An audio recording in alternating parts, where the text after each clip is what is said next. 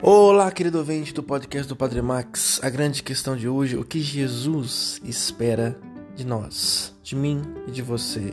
Nada mais do que uma vida em sacrifício, de entrega total, que essa vida seja imolada, nossa existência seja uma oferta a Deus.